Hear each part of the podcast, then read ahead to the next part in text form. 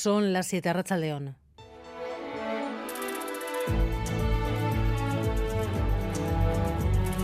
Gambara con Arancha García.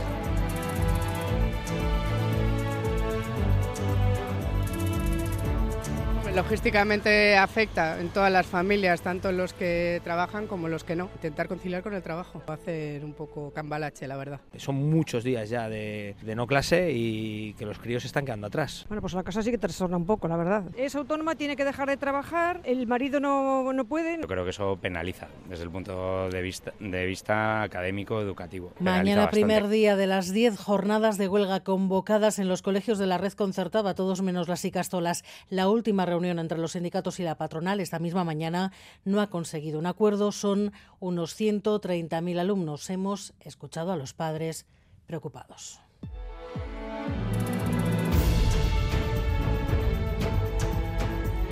Y además el Congreso acaba de aprobar la primera reforma de la Constitución desde 2011. Toda la Cámara, menos los 33 votos de Vox, han apoyado eliminar del texto el término disminuido. Nerea Sarriegui.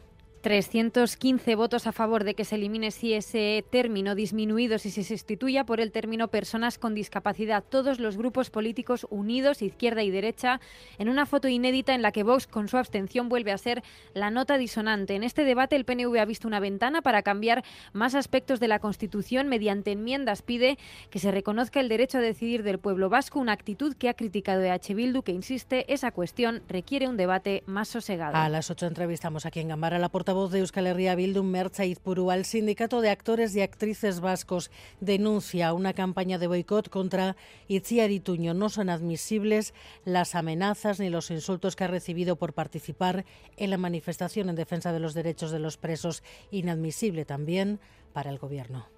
Se están produciendo situaciones inadmisibles desde el punto de vista de la convivencia democrática y se manifiestan a través de comentarios anónimos o insultos en las redes sociales que pueden afectar a la convivencia democrática en nuestra sociedad. Multitudinaria concentración esta mañana en Laudio tras la muerte de un vecino de 42 años que acudió al PAC el pasado viernes con, al parecer, un infarto. Ese día no había personal médico en el centro, fue atendido por dos enfermeras. La ambulancia llegó en pocos minutos, pero no pudieron salvar su vida. El Departamento de Salud defiende que se actuó de forma rápida y adecuada. Los vecinos están enfadados y los sindicatos denuncian que los PAC sin médicos se están generalizando. Voy a dejar claro que lo que pasó el viernes en el PAC de Yodio, lo único que tenía que haber hecho Osakidecha era garantizar que se disponía de todos los medios necesarios y Osakidecha no garantiza en este momento que se disponga de todos los medios necesarios, no en el PAC de Yodio, sino en ninguno de los PACs de Osakidecha. Donald Trump arrasó, como se preveía en las encuestas, en las primarias de Iowa y ahora ya recupera su discurso más extremo para tratar de llegar a la Casa Blanca, prometiendo, por ejemplo, deportaciones masivas.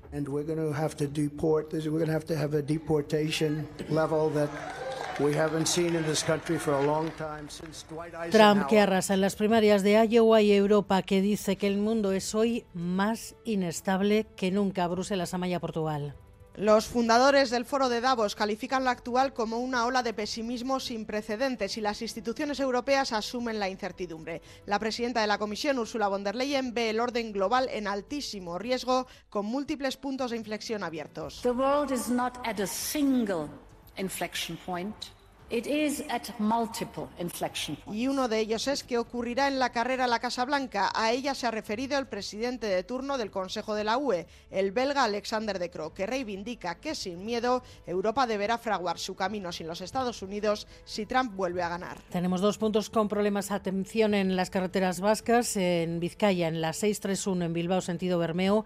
Un vehículo se ha salido de la calzada, no hay heridos, pero el carril derecho está ocupado. También en la Guipúzcoa 627 en Soraluce, sentido Malchaga. Allí ha habido una colisión entre tres vehículos. Una persona ha tenido que ser sacada del coche por los bomberos, está siendo atendida por la ambulancia, pero no está herida de gravedad y esa es la buena noticia. Y en dos horas, el primer derby de la Copa, los aficionados del Athletic y Alavés ya se están haciendo notar en Bilbao. Pasar el día aquí en Bilbao, sobre todo que está cerquita de Vitoria, comer con los amigos, hacer un poco de previa y luego disfrutar del partido, a ver si hay un poco de suerte y, y ganamos. Tomar algo aquí, algo antes con el amigo y a ver el partido. Esperemos que sea un partido bonito y que gane el Atleti. Los derbis vascos son la hostia, la verdad. Siempre hay ambiente aquí, más siendo un derby en Copa. Claro, claro, hemos comido aquí y todo, o sea, venimos preparados. Somos de aquí al lado todos, hay buen, buen compañerismo y todo, para pasarlo bien todo el mundo y que salga lo que sea. Samu Guridi, 0-2. 3-0, dos de Sancet y uno de Muniain. 2-0, Sancet y Nico.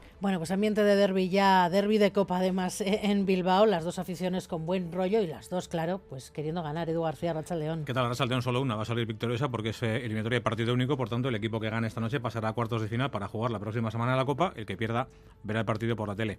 Dos equipos que llegan además en buena línea. El Deportivo a la vez viene de ganar eh, en Liga al Sevilla el pasado viernes y de eliminar al Betis en la ronda anterior del torneo de Copa.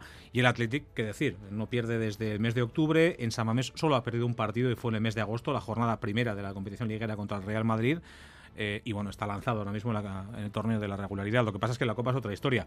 Va a haber buen ambiente en San Mamés, seguro. Se esperan más de 45.000 espectadores, lo cual para un martes a las 9 de la noche no está nada mal.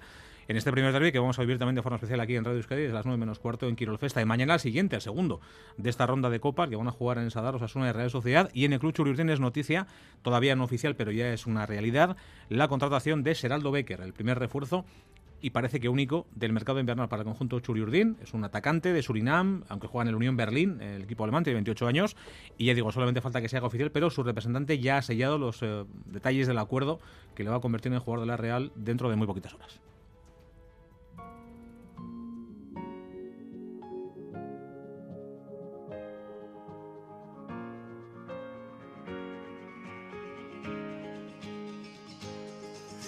Zenbat aldiz marraztuko nuke zure besoetan etorkizuna Zenbat aldiz aurkituko nuke zure usainaren oroitzapena Zenbat aldiz itxarongo nuke aurrez aurre Todo llega y ya está abierta la temporada de sidrerías de Guipúzcoa Natalia Díaz. A Rachaldeón ya está inaugurada oficialmente la temporada de sidrerías.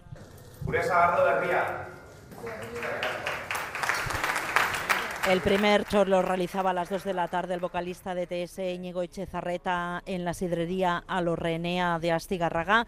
65 sidrerías se escanciarán hasta finales de abril, una cosecha que dicen ha sido histórica, 6.000 litros de sidra y una temporada en la que se quiere poner en valor un sector que aglutina a más de 500 profesionales. Escuchamos al alcalde de Astigarraga, la diputada Eider Mendoza y al viceconsejero de Turismo en la rueda de prensa de presentación. Anda, esta aitzakia. Aurten gai hori lantzeko Hernaniko eta Astigarragako udalok bat eginik sensibilizazio eta komunikazio kanpaina bat egingo dugu elkarrekin. Beti errespetuz eta ingurukoez gozatzen. No solo contribuye al desarrollo económico de Euskadi, sino que también promueve la creación de empleo y sobre todo el mantenimiento de nuestras tradiciones. Para venir se ha reforzado el transporte público para desplazarse a las sidrerías y se recomienda utilizar el motor de reservas de la web sagardoa.es para intentar coger sitio que la verdad ya escasea. Aholku bat Zenbat aldiz esango nizuke besterik gabe. Maite zaitu dala Egunak hobeak bai dira zurekin batera. Ta elkartuko gara berriro Gure betiko lekuetan. Zabalduko ditugu besoak arima Miguel Ortez y Alberto Subeldía están en la dirección técnica, Cristina Vázquez en la producción.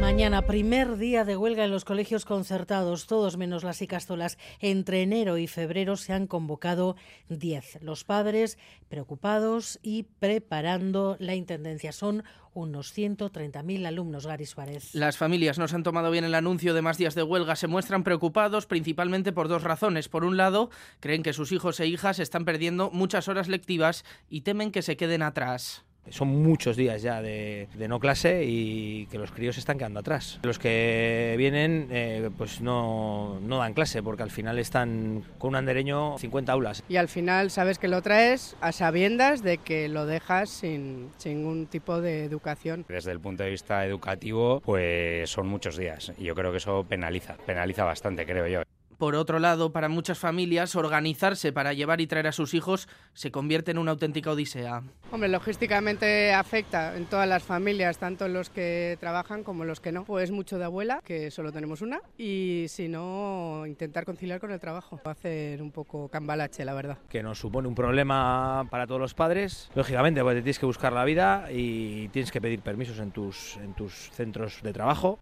se tira mucho de abuelos, nos dicen, y esta abuela, por ejemplo, nos cuenta cómo la huelga les afecta a ella y a su hija. Bueno, pues la casa sí que trastorna un poco, la verdad. Es autónoma, tiene que dejar de trabajar, el marido no, no puede, no, tiene, no, no puede dejar de trabajar, entonces es ella la que tiene que cargar con todo. Mi nuera es autónoma y pues se arregla entre, entre ella y nosotros, nos arreglamos. Ella un día, dos días y nosotros otros dos.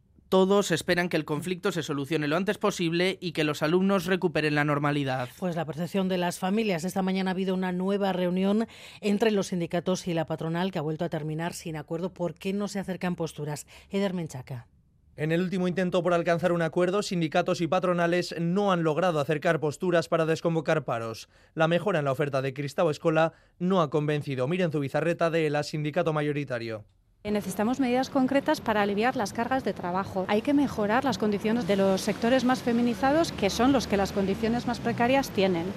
Y hay que plantear medidas para el mantenimiento del empleo, pero medidas concretas y, y palpables. Insisten en su petición de la subida salarial de acuerdo al IPC. Desde el sindicato LAB, la lectura es distinta. Ven avances en las propuestas de equiparación salariales, pero no creen que sea suficiente como para desconvocar las huelgas. Además, pide a las patronales medidas similares a las alcanzadas en el preacuerdo del convenio de Castolas. Cristao Escola pide responsabilidad. María Eugenia Iparraguirre, directora y apelamos a que sin duda tenemos que ser capaces de encontrar un acuerdo. La responsabilidad de todo lo que puede ocurrir como consecuencia de todas estas movilizaciones y de esta continua petición de que todo puede ser posible, eso no nos parece responsable. Seguir pidiendo y seguir pidiendo no es responsable. Creemos que la propuesta de equiparación retributiva o de homologación con la pública que hemos traído, con las diferentes propuestas de mejora son suficientemente importantes. Entendemos que hoy hemos perdido una oportunidad, una oportunidad para todos, para la paz social. Desde la Sampa lamentan la pérdida de horas lectivas que traen las nuevas huelgas en la concertada religiosa. El Congreso, entre tanto, acaba de aprobar esta tarde la primera reforma de la Constitución desde 2011, otra vez a partir de un acuerdo PSOE-PP. Hace 12 años fue para que los presupuestos del Estado priorizaran el pago de la deuda sobre otras partidas. Hoy toda la Cámara menos los 33 votos de Vox, han apoyado eliminar del texto el término disminuidos. Nerea Sarriegui. Sí, se elimina esa palabra disminuido, se introduce un nuevo término, personas con discapacidad, y se cumple, aunque con retraso, con una petición que los colectivos por los derechos de estas personas llevan años realizando. Ha costado mucho, pero PP y PSOE se han puesto de acuerdo en una foto inédita para cambiar el artículo 49 y se llaman al entendimiento unos y otros, con poca esperanza de llegar a acuerdos en todo lo demás. Félix Bolaños y Alberto Núñez Feijó. Este es el camino, dialogar y acordar para mejorar la vida de nuestros ciudadanos. Entendernos en lo que es indiscutible, en cumplir la Constitución. Y hoy esta Cámara está llamada a dar un ejemplo de política que vale la pena y de política que hace el vuelo sobre la refriega cotidiana y los intereses personales.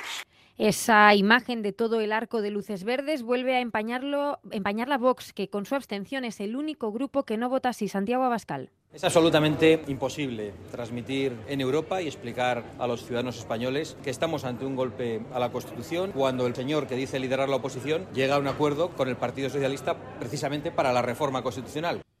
Bueno, pues el jueves esta reforma recibe la luz verde definitiva. El PNV ha intentado introducir, Nerea, en el debate cuestiones pendientes hace tiempo, como el derecho a decidir o la inviolabilidad del rey, aunque sabía de antemano que no tenía ninguna posibilidad de que ese debate saliera y a EH Bildu no le ha parecido bien. Sí, el PNV mantiene, mantiene las 11 enmiendas que ya presentó el año pasado, considerando que más allá del artículo 49 hay varios aspectos de la Constitución que hay que cambiar. Piden que el texto reconozca el derecho a decidir del pueblo vasco y, entre otras cosas, limitar la inviolabilidad del rey y eliminar el artículo 155. Miquel Legarda, diputado que la reforma de la Constitución no se debe llevar a cabo solo cuando el Partido Popular y el Partido Socialista lo deciden y solo sobre los aspectos que consideren, proponiendo al resto de grupos parlamentarios una suerte de contrato de adhesión. Una actitud que critica EH Bildu. Ellos no han presentado enmiendas, decía Mercha Izpurúa, por respeto a las personas con discapacidad para no desvirtuar el debate. Y un mensaje más. El debate sobre el reconocimiento de nuestras naciones y el derecho a decidir es un debate tan serio e importante que no puede ni debe hacerse en dos días aprovechando otro debate para conseguir un titular. Sus enmiendas no prosperarán, pero en cualquier caso el PNV votará a favor del cambio del artículo 49. La Constitución española apenas se ha tocado desde que se aprobó. Esta, de hecho, es la tercera vez que se introduce un cambio. Ahí no hay iglesia. Desde que se aprobó en el 78 solo se ha reformado dos veces, una en 1992 y otra en 2011. La primera fue una modificación del artículo 13.2 para cumplir con una exigencia del Tratado de Maastricht de la Unión Europea relativa al derecho de sufragio de los extranjeros en elecciones municipales. Se tuvo que modificar el texto para que estos pudieran presentarse como candidato. Con Felipe González como presidente fue una reforma con un amplio consenso aprobada por PSOE, PP, Convergencia y Unión, Izquierda Unida, CDS, PNV y el Grupo Mixto. La segunda reforma en 2011 fue aprobada únicamente por PSOE, PP y UPN. En este caso se modificó el artículo 135. El país atravesaba una dura crisis económica y el objetivo de esta reforma fue limitar la capacidad de gasto de las administraciones públicas y priorizar el pago de la deuda. Así la defendía el entonces presidente Rodríguez Zapatero. Para garantizar la estabilidad presupuestaria en el medio y largo plazo en relación tanto con el déficit estructural como con la deuda. La española es la constitución con menos modificaciones de todas las europeas de su misma quinta de los años 70. Lo que sí ha habido es muchas propuestas de cambio en todos estos años, varias de calado y cambiarían por completo el panorama actual, como la abolición de la monarquía o el reconocimiento de la plurinacionalidad del Estado y el derecho a decidir de los pueblos, defendidos por formaciones independentistas. Otras propuestas pasan por suprimir los aforamientos y la inviolabilidad del rey y prohibir las amnistías fiscales, ambas de Podemos, o la petición de Vox que quiere suprimir el concierto económico vasco y el convenio navarro. Varios partidos proponen a su vez derogar esa modificación del 2011, la que prioriza el pago de la deuda sobre la inversión pública. EH Bildu, por ejemplo, lo llevaba en su programa electoral de las últimas generales. Hay decenas y decenas de propuestas que por ahora siguen en el cajón. El mundo de la cultura ha salido, entre tanto, en tromba a apoyar a la actriz Itziar Ituño, contra la que ha arrancado una campaña de boicot en las redes por estar al frente de la pancarta de la manifestación de Sare de este sábado. Hay quienes han cedido a las presiones y han cesado colaboraciones con ella. Xavier Madariaga. Los últimos en salir en defensa de Itziar Ituño han sido los del Sindicato de Actores y Actrices Vascos, que se solidarizan con la actriz y denuncian una campaña de boicot en su contra. Para el sindicato del que es afiliada Itziar Ituño no son admisibles las amenazas, los insultos, tampoco lo son para el Ejecutivo Urcullu, al que se le ha preguntado sobre el tema. Cuando la crítica se convierte en insulto o en amenaza, eh, no tiene cabida en nuestra sociedad. Sobre las decisiones que las empresas legalmente hayan adoptado, el portavoz del Gobierno no hace comentarios, pero el sindicato de actores y actrices sí. Consideran injusto que empresas públicas o privadas retiren su apoyo a un artista por haber ejercido su derecho de asistir a una manifestación. Los concesionarios de BMW Lurauto se apresuraban ayer por la tarde en anunciar que cesaban colaboraciones con Itziar Ituño porque ellos no se vinculan con ninguna ideología política, dicen en un comunicado. Ituño es también la cara con la que arranca el vídeo de seguridad a bordo de Iberia. ¡Taxi! Hola, les damos la bienvenida. La aerolínea que sin embargo sigue contando con esa grabación para sus vuelos, por mucho que en las redes se lo estén echando en cara. Iberia nos dice que no va a entrar en polémicas a las que no ve sentido. Lo único que han hecho los de Iberia ha sido dejar de enviar un contenido que tienen grabado con la actriz a sus suscriptores. Nada más, no se anulan futuras colaboraciones porque no las tenían previstas. Moncloa ha desclasificado parcialmente la documentación sobre el espionaje con Pegasus a Pera Aragonés. El Consejo de Ministros responde así a la petición del juez que el día 26 tomará declaración como imputada a la exdirectora del CNI. La portavoz del Gobierno no ha concretado qué documentos se desclasifican, pero se supone que entre ellos está o debería estar la orden judicial que autorizó el pinchazo del teléfono. Que esta desclasificación en ningún caso afecta a la seguridad Lo que sí que afecta a la seguridad nacional es la forma de actuar del Partido Popular, que cuando está en el gobierno utiliza los resortes del Estado de Derecho para perseguir a sus oponentes políticos, Multitudinaria concentración esta mañana en Laudio por la muerte de un vecino de 42 años que acudió al PAC el pasado viernes con un infarto. Ese día no había personal médico en el centro, fue atendido por dos enfermeras y aunque la ambulancia llegó pronto, en cuestión de minutos no se pudo salvar su vida. Los sindicatos denuncian que los PAC sin médicos se están generalizando, mientras que el Departamento de Salud defiende que se actuó de forma rápida y adecuada. Los laudiotarras han mostrado hoy su enfado y Manuel Manterola. Enfado y solidaridad en Laudio. Solidaridad con los allegados del fallecido, enfado por la ausencia de médicos. Así lo han expresado centenares de personas frente al centro de salud. Los sindicatos ELA, Lab, Comisiones y SK denuncian falta de médicos en los PAC. Así estaba el del audio el pasado viernes, con dos enfermeras y ningún médico. Arcaiz Herrero Sela, Íñigo Garduño, Comisiones Obreras. Lo único que tenía que haber hecho Osakidecha era garantizar que se disponía de todos los medios necesarios y no garantiza en este momento en ninguno de los PACs de Osakidecha. Llevamos tiempo denunciando la precariedad y la falta de medios en la atención primaria, esta falta de medios tiene consecuencias también para la ciudadanía. Desde el Departamento de Salud explican que la falta de médicos en los PAC es puntual y que se cubren con personal de enfermería porque no hay médicos disponibles. Los sindicatos hablan de falta de planificación y mientras el sindicato de enfermería SACHE pide que no se señale a las enfermeras. Rechazamos cualquier interpretación malintencionada que busque poner en tela de juicio nuestra profesionalidad. Para este viernes se ha convocado una manifestación en la audio y el ayuntamiento de la localidad ha aprobado por unanimidad una declaración institucional en la que piden a Deza que vuelva a haber personal médico en el punto de atención continuada. Hacinados sin calefacción, ni siquiera una cama así vivían decenas de inmigrantes que luego trabajaban sin contrato para el mismo individuo que les alquilaba ese local en Eibar. Ha sido detenido David Beramendi.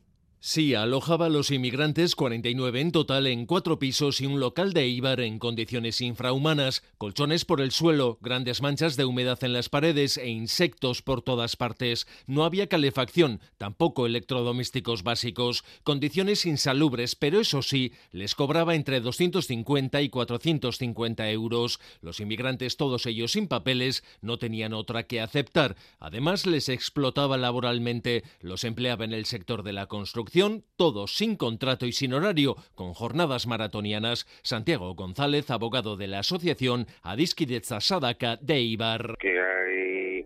Muchos casos de auténtica explotación. Si juntamos un poco el cóctel perfecto de tener debilidad económica, debilidad legal y tener eh, los problemas de vivienda, pues nos encontramos con situaciones que son una auténtica injusticia y una vergüenza. En colaboración con la Policía Local de Ibar, la Policía Nacional ha detenido a este hombre en San Sebastián. Se le acusa de un delito de tráfico de seres humanos y de otro contra los derechos de los trabajadores. Solo el 16% de los jóvenes españoles menores de 29 años están emancipados. Es la mitad de la media europea y en Euskadi la tasa todavía es inferior.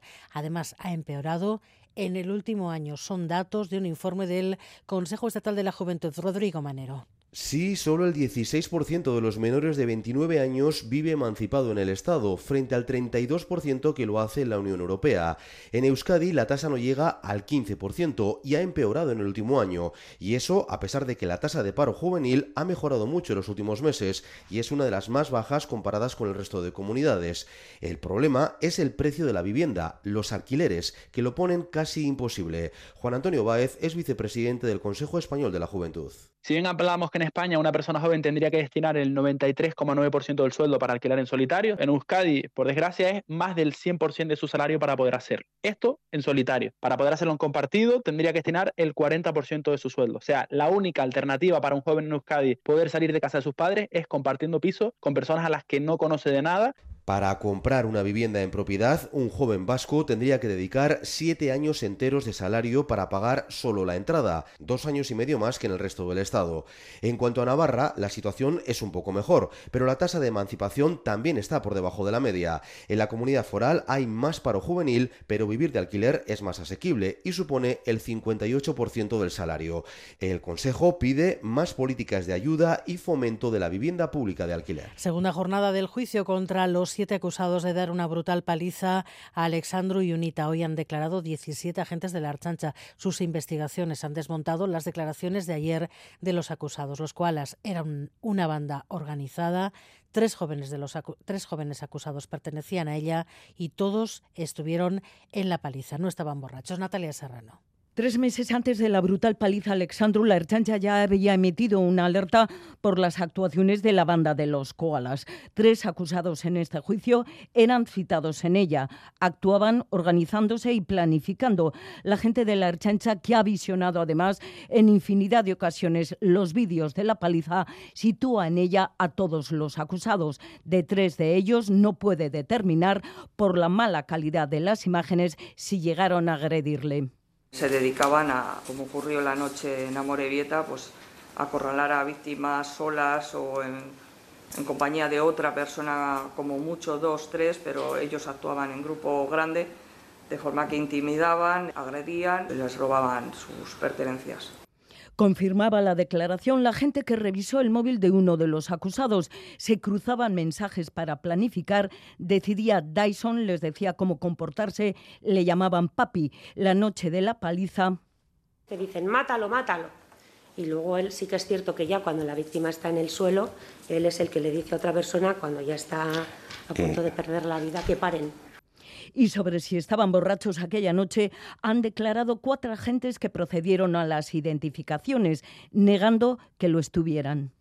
Y en el mundo, John Fernández Mura, Rachaldeón. León. Victoria incontestable de Donald Trump en Iowa, el primer estado en celebrar las primarias de cara a las presidenciales de noviembre. Sí, el expresidente ha obtenido más de la mitad de los votos, distanciando en 30 puntos al segundo, el gobernador de Florida, Ron DeSantis. Enviada especial a Des Moines, Geray Díaz, Arrachaldeón. Ha sido una victoria histórica para un caucus de Iowa. Trump ha conseguido él solo más votos que todos los demás candidatos juntos. Repite su lema de volver a hacer grande a América, mientras retoma su discurso anti-inmigración. Sellará la frontera segura ante la invasión de millones de inmigrantes, y es que él ya se ve volviendo a la Casa Blanca. Por ahora parece imposible que otro republicano pueda ganarle. Ha sacado 30 puntos de ventaja al segundo Ron DeSantis. Nikki Haley es la tercera por poco y los tres siguen en la carrera republicana. La próxima cita es el próximo martes en New Hampshire. Todos hacen campaña para estas segundas primarias. Por cierto, Trump lo vuelve a hacer en un tribunal. Hoy ha vuelto ante el juez en Nueva York, esta vez para saber cuánto tiene que pagar por difamación a una periodista de la que abusó. Abusos, fraude, incitar el asalto al Capitolio, llevarse documentos secretos, da igual las cuentas pendientes que tenga, el trumpismo triunfa y Trump tiene el camino despejado hacia la nominación republicana. De momento todo le sale gratis a Donald Trump. La sombra de un posible regreso de Trump a la presidencia estadounidense es una de las cuestiones que han mencionado los mandatarios europeos que han hablado hoy en el foro de Davos. Sí, en un contexto de pesimismo y alta incertidumbre han tratado de mostrarse como los abanderados de la democracia en el mundo, sobre todo si Trump toma los mandos de los Estados Unidos de nuevo. Corresponsal en Bruselas, Amaya, Portugal. Con la mitad de la población global ya llamada a las urnas este año, la desinformación y las injerencias están siendo uno de los temas calientes en el foro de Davos. Son ingredientes que alimentan una incertidumbre de la que no escapa la Unión Europea. La presidenta de la Comisión, Ursula von der Leyen, admite desde Suiza que el mundo se encuentra en una era de conflicto y confrontación, que por primera vez en mucho tiempo no afronta un solo punto de inflexión. Los riesgos se solapan. There is no doubt that we face the greatest risk to the global order y llama a la Unión Europea a ser valiente, pues ante la Eurocámara el primer ministro belga Alexander De Croo se hacía eco también de esa incertidumbre en calidad de presidente de turno del Consejo de la UE. Este año las democracias y las libertades se ponen a prueba y no duda De Croo, si Trump vuelve a anteponer a los Estados Unidos, la Unión Europea tendrá que fraguar su propio camino. If 2024 brings us America first again, it will be more than ever Europe on its own. Sin miedo, decía De Croo, pero el fantasma del auge de la ultraderecha acecha también a los comicios europeos de junio. Y en Francia, pendientes de la comparecencia televisada de Emmanuel Macron. A las ocho y cuarto de la tarde está previsto que el presidente galo dé una rueda de prensa en un formato inédito en su segundo mandato. Se espera que explique la dirección que va a tomar su nuevo gobierno encabezado por el primer ministro Gabriel Attal, corresponsal en París, Iñaki Esnal, Arracha Aldeón.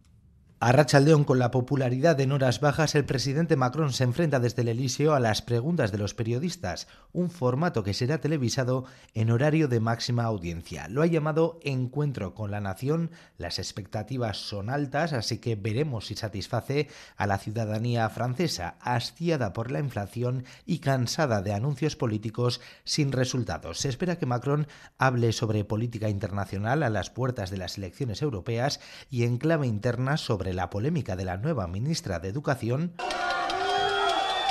que ha sido abucheada y está acusada de menospreciar a la escuela pública. También se espera que Macron hable sobre el inminente aumento del precio de la electricidad. El presidente busca impulsar su quinquenio tras el nombramiento del nuevo gobierno de perfil de derecha dirigido por Gabriel Atal.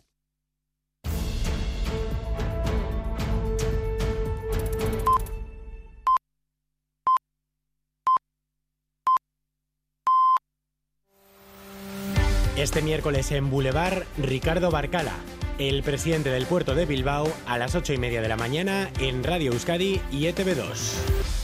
En Iruña, 11 personas han sido detenidas implicadas al parecer en contratar a miembros de una banda latina de Zaragoza para realizar ajustes de cuentas en Pamplona, Miquel Donazar. Las detenciones se han producido tras las investigaciones policiales que arrancaron en julio del 2021 con una tentativa de homicidio en el barrio de San Jorge. Se utilizaron machetes y otras armas blancas con el fin de asesinar al parecer a dos individuos, según la policía municipal.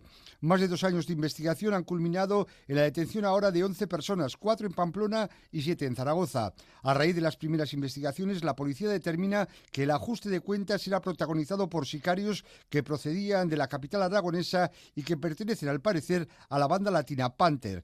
Habían sido contratados para vengar, dicen, las agresiones sufridas en el barrio pamplonés al padre de uno de los detenidos.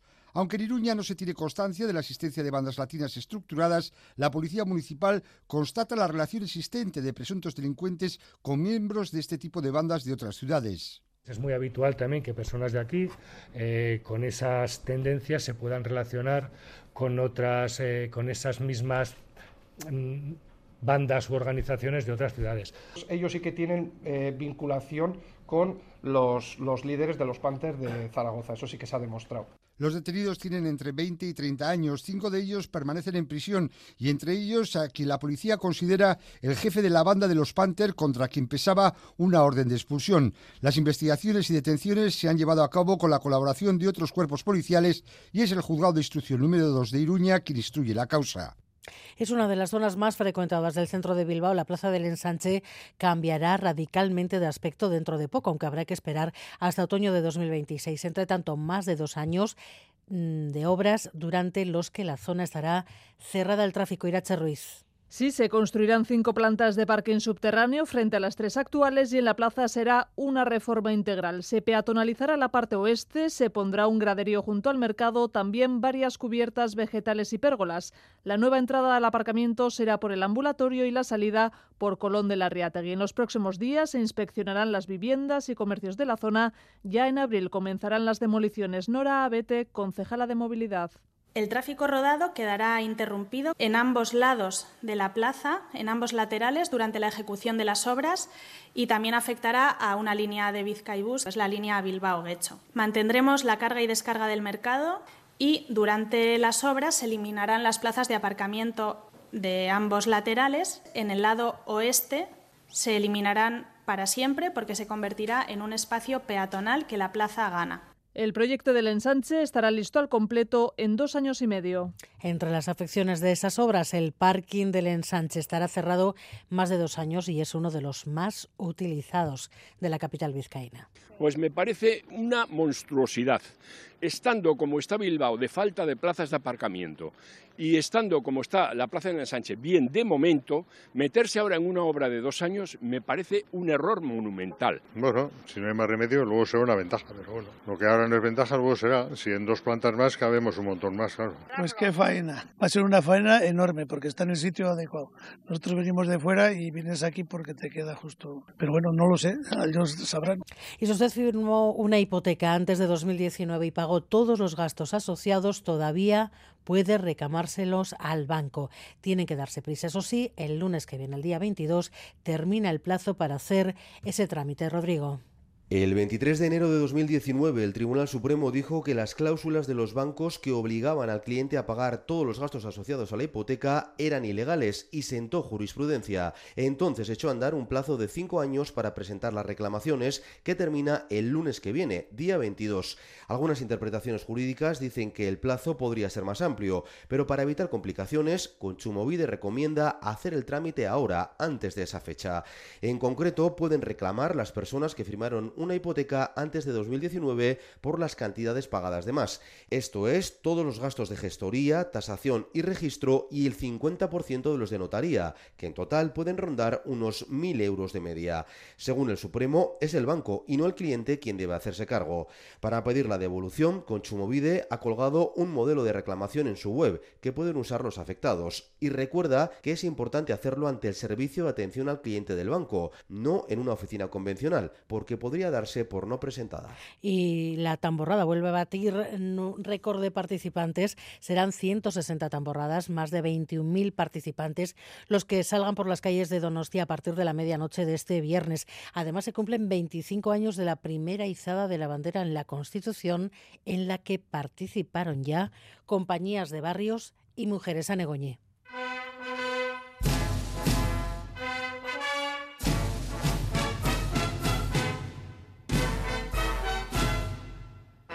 La tamborrada de adultos no ha tocado techo y un año más aumenta el número de tamborradas con un total de 160. Además, cuatro tamborradas masculinas pasarán a ser mixtas, lo que supone que en el 97% de las tamborradas participan tanto hombres como mujeres.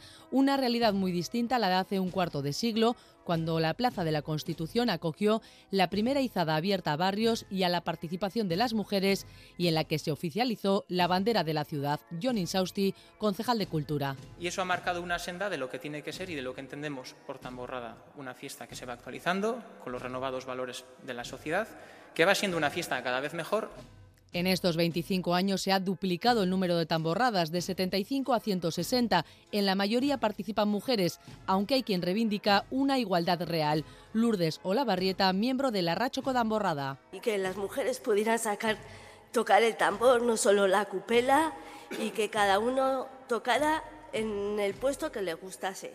No solo hacer el paripé de 25 mujeres en la cupela y somos mixtos. No, mixtos es cuando todos tenemos derecho a tocar el tambor, la cupela o lo que sea. Este año la bandera de la ciudad que izará el alcalde se le entregará después a la tamborrada Loyola Tarra que cumple un siglo de vida.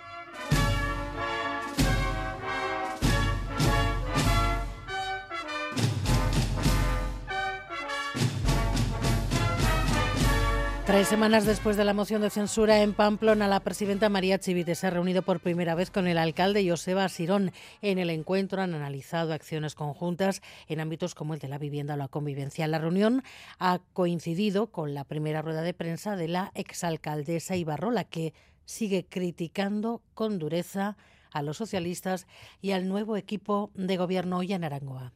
Cristina Ibarrola sigue instalada en el reproche a los socialistas e indignada con el alcalde de Pamplona. Crítica que Chivite se reúna con Asirón cuando a ella la rechazó, pero al mismo tiempo se niega a cualquier contacto con el nuevo alcalde. No tengo especial interés en reunirme a solas con él, entre otras cosas porque no me fío nada. Entonces yo todo lo que tenga que hablar con ellos, dado que mienten por sistema, grabado en comisiones y en pleno. Ibarrola acusa al actual equipo de gobierno de apropiarse de proyectos puestos en marcha por UPN y de los socialistas insiste, mienten más que hablan y de cara a las elecciones vascas advierte al PNV Pedro Sánchez pactará con quien le convenga. Puede ser otra entrega a Bildu o puede ser perfectamente el trozo de tarta que le toca al PNV. Pero en todo caso ocurrirá lo que a Pedro Sánchez le haya interesado para mantenerse en el sillón porque afirma Ibarrola todo lo que dicen Sánchez o los dirigentes socialistas es mentira por sistema. Bueno, pues en Noches de Derby, mañana tenemos otra. ¿Cómo viene en lo climatológico? Se lo preguntamos a Euskalmet en Ecomazo Arrachaldeón. Arrachaldeón, buenas tardes. A lo largo de las últimas horas de hoy, martes, el viento del suroeste va a ganar intensidad y acabará el día con rachas muy fuertes, especialmente en las zonas de montaña del oeste de Vizcaya. El viento seguirá soplando con fuerza durante la próxima madrugada durante todo el día de mañana miércoles. Por tanto, mañana el tiempo vendrá marcado por la presencia de viento bastante racheado del suroeste. Las temperaturas van a ser templadas, tanto las mínimas como las máximas, especialmente en la norte de Cantábrica, donde las máximas van a superar los 17 y 18 grados. Tendremos un día con bastantes nubes en general, nubes que nos pueden dejar alguna gota dispersa y poco abundante. Aquí lo dejamos a las 8, volvemos. Hoy tenemos entrevista con la portavoz de EH Bildu en el Congreso, Mercedes Purúa, y tertulia con Nayara Pinedo, Pablo Montesinos y Antón Losada. Pero ya es tiempo del deporte. Edu García, Rachaldeón. ¿Qué tal, Rachaldeón? Marcado evidentemente en esta jornada de martes por el derby copero que van a disputar desde las 9 Athletic y Deportivo a la vez en San Mamés. Tenemos otro más en estos octavos de Copa que jugarán mañana Osasuna y Real Sociedad, con además noticia de última hora en el conjunto Churiurdin. Comenzamos. Laboral Cucha te ofrece los titulares deportivos. Esa noticia de última hora en la Real, a falta de que se haga de forma oficial, es la contratación de Geraldo Becker, el jugador procedente del eh, Unión Berlín, que se va a convertir en el primer refuerzo invernal del eh, club Donostierra para un contrato en torno a las tres temporadas. Aún está por especificar, insisto, falta que se haga oficial lo que ya es un hecho y es que Geraldo Becker va a ser el primer refuerzo, veremos si hay alguno más del conjunto Churiurdin de cara a este mercado invernal. Enseguida ampliamos detalles, buscamos también la última hora de Real y de Osasuna para el partido que van a jugar mañana y estaremos en San Mamés también en un suspiro para presentar el partido que a las 9 van a disputar Atlético y Deportivo a la vez, octavos de final de la Copa, solo uno de los dos jugará la próxima semana el duelo de cuartos. Dos conjuntos que llegan en muy buena línea, una a la vez que viene de ganarle al Sevilla en Liga y de eliminar al Betis en la Copa, un Atlético que no pierde en su estadio desde el mes de agosto. Enseguida en la Catedral con la última hora de este derbi copero. Se juegan dos partidos más en estos octavos de final de la Copa. Enseguida comienza el Getafe Sevilla a las 8 y más tarde se disputará el duelo entre Tenerife y Mallorca. El fútbol y alguna cosa más hasta las 8 de la tarde en esta segunda edición de Quirol al día. Como siempre, con vuestros mensajes que esperamos desde ya en nuestro WhatsApp en el 688-840-840. ¿Quieres que tu casa sea más eficiente? Claro, pero ¿por dónde empezamos? Papeles, presupuestos, ver qué subvenciones hay, qué financiación necesitamos. Invierte en eficiencia, ahora es más fácil. Entra en nuestro simulador rehabilitacioneficiente.laboralcucha.com y descubre todas las ayudas y deducciones que tienes y la financiación que necesitas. Laboral Cucha, hay otra forma. En Radio Euskadi, Quirol al día.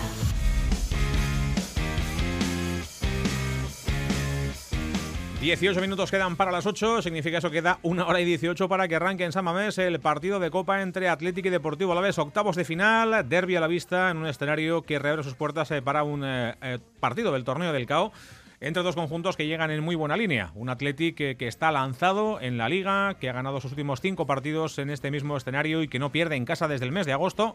Y un Deportivo a la vez que se ha colocado en la zona tranquila de la clasificación tras la victoria liguera lograda el pasado viernes ante el Sevilla y de que viene de eliminar al Betis en la Copa en 16 avos de final con buen ambiente seguro en Bilbao, pese a ese viento y a esa lluvia que de forma intermitente aparece por la capital vizcaína. Vamos ya hasta San Mamés para conocer la última hora del partido de la mano de Alberto Negro. ¿Qué tal, Alberto Racha León? A Racha León, saludos desde el campo de San Mamés, donde ha cambiado eh, de forma notable el tiempo. La temperatura ha subido hasta los 18 grados centígrados, ha entrado el viento sur y ha cambiado, como decimos, radicalmente la sensación térmica en la previa de la disputa del partido ante el Deportivo a la vez. Ahora mismo no llueve sobre la capital vizcaína. No sé si eso va a convertir la noche en más agradable o en más desagradable, depende cómo se mire, porque 18 grados en el mes de enero, una noche como la de hoy, a partir de las 9 cuando se juega el partido, no sé si es lo más saludable. Bueno, desde el punto de vista rojo y blanco, Alberto, decimos un Atlético que llega lanzado, que es favorito a priori para este partido, aunque esto es la Copa y esa es otra historia, nada que ver con lo que está pasando en la Liga, pero la sensación es la de que ahora mismo el conjunto rojo y blanco puede con todo. Vamos a ver si también puede con el Deportivo Alavés en esta noche coopera.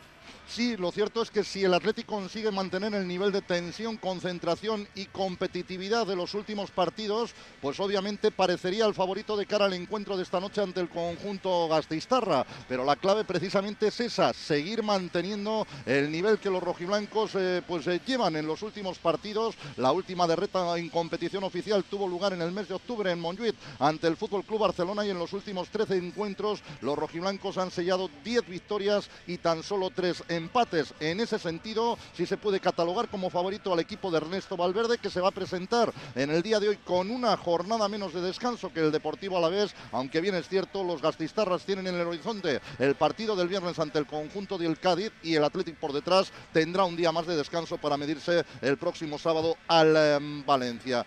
Llegan ahora mismo los eh, dos equipos al campo de San Mamés. Estamos muy expectantes eh, para intentar conocer las alineaciones titulares, porque ahí puede estar también en buena parte el meollo de la cuestión. Saber cuánto van a agitar sus equipos, tanto Valverde como Luis García Plaza. Habrá que ver cuánto lo hace el técnico y blanco. García Plaza ya anunció ayer que habrá cambios y que volverán a escena algunos de los que menos minutos tienen en el torneo de Liga. Raúl Pando, ¿qué tal? Arracha León. Arracha León, Edu. Un Deportivo a la vez que también está en muy buena línea. Le ganó al Sevilla el pasado viernes de forma merecida en el Pizjuán en partido de Liga. Eliminó al Betis en 16 avos y se ha colocado en una zona liguera en la clasificación lo suficientemente tranquila como para que el partido de hoy, como decía el míster ayer, no sea una obligación y sí una ilusión para el equipo albiazul. Sí, ilusión mucha, muchísima, porque, porque el equipo eh, quiere seguir en la competición de la Copa, quiere alcanzar los eh, cuartos eh, de final. eso no quiere decir que no asuma que el favorito es el Athletic en esta eliminatoria frente al conjunto de Ernesto Valverde, más si cabe cuando la eliminatoria se disputa aquí en el estadio de,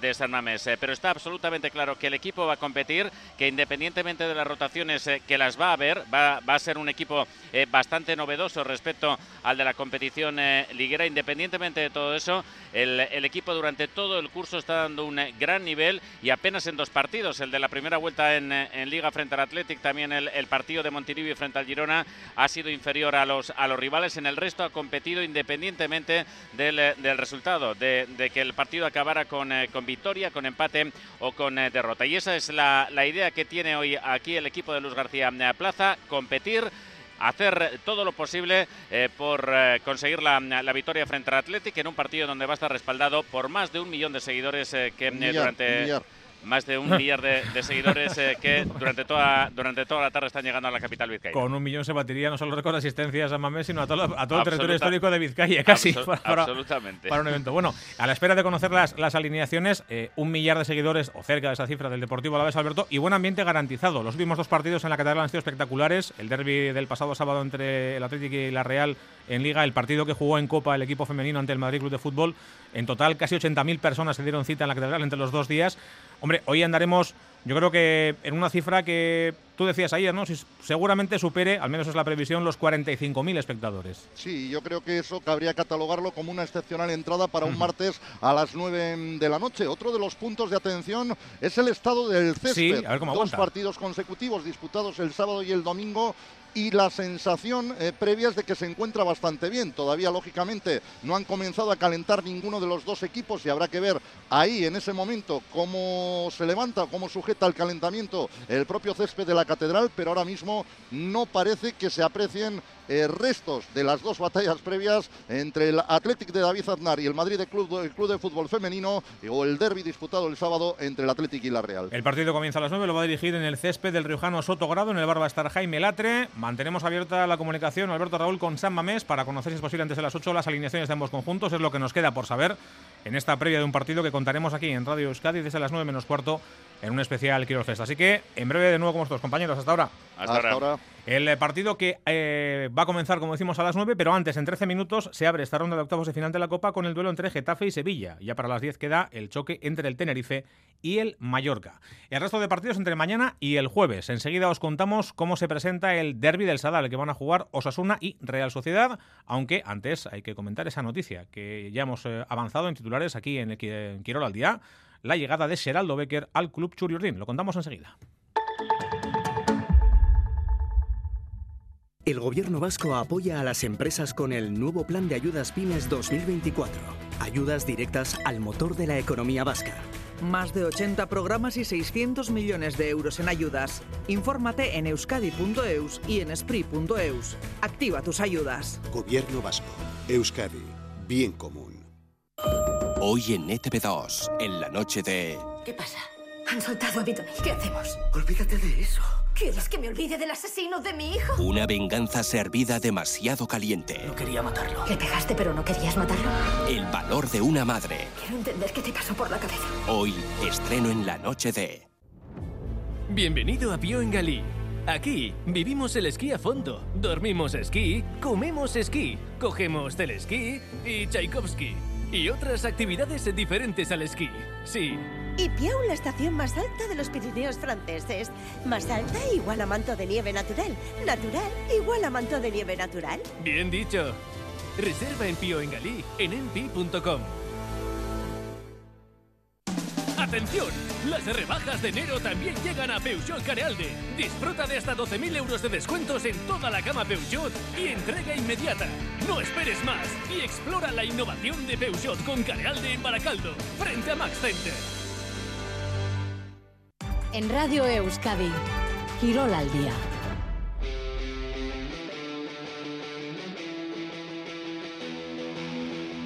Prácticamente las 8 menos 10, miramos ya ese partido de mañana en el Sadar en que va a enfrentar a Osasuna y a la Real en los octavos de final de la Copa, pero antes nos paramos con un poquito más de calma en esa noticia, la llegada de Geraldo Becker al conjunto Churi Urdin. Chema Oliden, ¿qué tal? Archaldeón. Archaldeón, Edu. Todavía no es oficial, aunque estamos esperando que así lo sea, eh, que ya la Real oficialice la contratación del eh, ex, porque ya hay que catalogarlo así, del Unión Berlín, que se va a convertir en el primer y no sabemos si único refuerzo en ese mercado invernal, pero que ya es un hecho, va a ser jugador de la Real. Sí, sí. Eh, de acuerdo a las eh, fuentes que ha podido consultar Radio Euskadi, fuentes absolutamente solventes, eh, la operación está totalmente cerrada y, bueno, pendiente, lógicamente, de la firma por parte del jugador. Nos consta la presencia del agente del futbolista ya en la capital guipuzcoana y podemos decir oficializar. Esto solamente lo puede hacer el club, lógicamente, pero sí anticipar con absoluta seguridad que Geraldo Becker, un jugador nacido en Ámsterdam hace 28 años, cumplirá 29 el próximo mes de febrero, será nuevo jugador de la Real Sociedad por tres temporadas, una cantidad en torno a los 4 millones de euros, un jugador tasado en Transfer Market en 12 millones, eh, pero que queda libre el próximo 30 de junio. Ya había manifestado a su club, el Unión Berlín, que no tenía intención de continuar sirviendo prestando servicios en el club germano y por lo tanto iba a negociar, estaba ya de hecho negociando su futuro con otros clubes. La Real Sociedad ha sido la apuesta más firme, la más seductora, la más atractiva para el futbolista eh, de Surinam y por lo tanto Geraldo Becker será jugador de la Real Sociedad ya en las próximas horas. Incluso cabe la posibilidad de que efectúe el desplazamiento con sus compañeros a tierras viguesas para el próximo compromiso liguero de la Real Sociedad.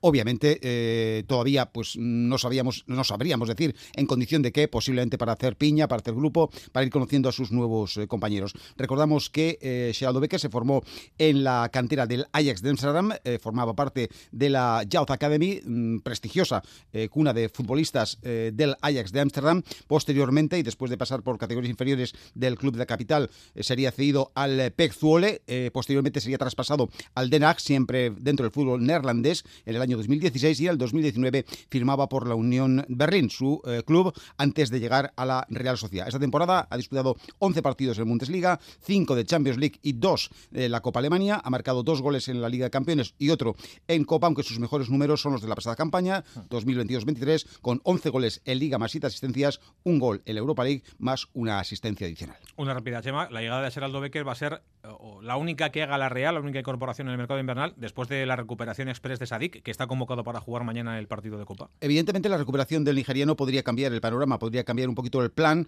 eh, o la hoja de ruta de la Real Sociedad en las próximas eh, jornadas.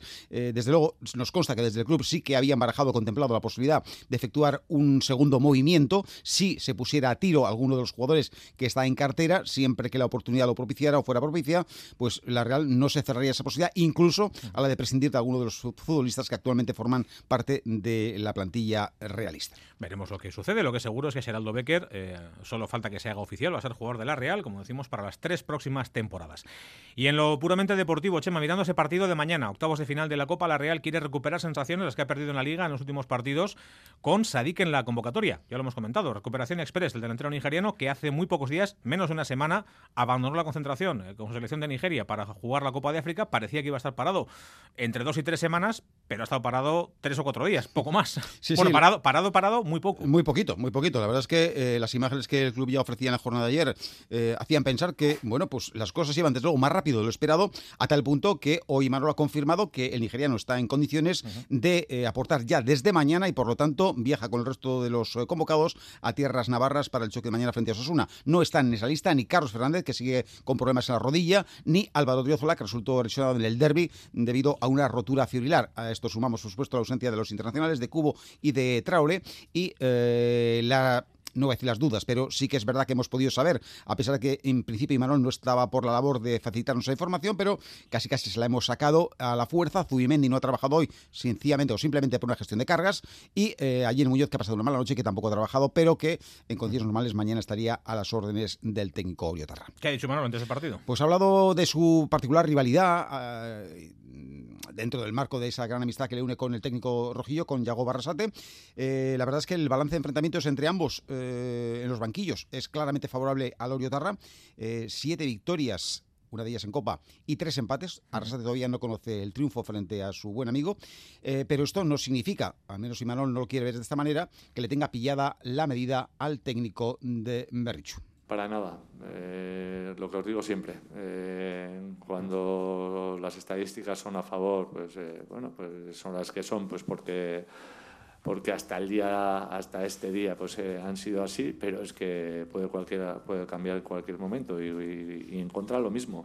Eh, de hecho, pues bueno, siempre me, me habéis comentado cuando hemos eh, solido enfrentarnos a, a, equipos malditos en campos malditos, y bueno, y también en algunos de ellos, pues bueno, eh, hemos, hemos acabado ¿no? con, con, esa, con esa mala racha o esa mala dinámica. Entonces, bueno, eh, como he dicho antes, son partidos totalmente diferentes, es una eliminatoria, eh, la última que jugamos contra ellos fue aquí en casa, fue complicada también, pero la sacamos adelante. Bueno, de lo de mañana no va a ser diferente.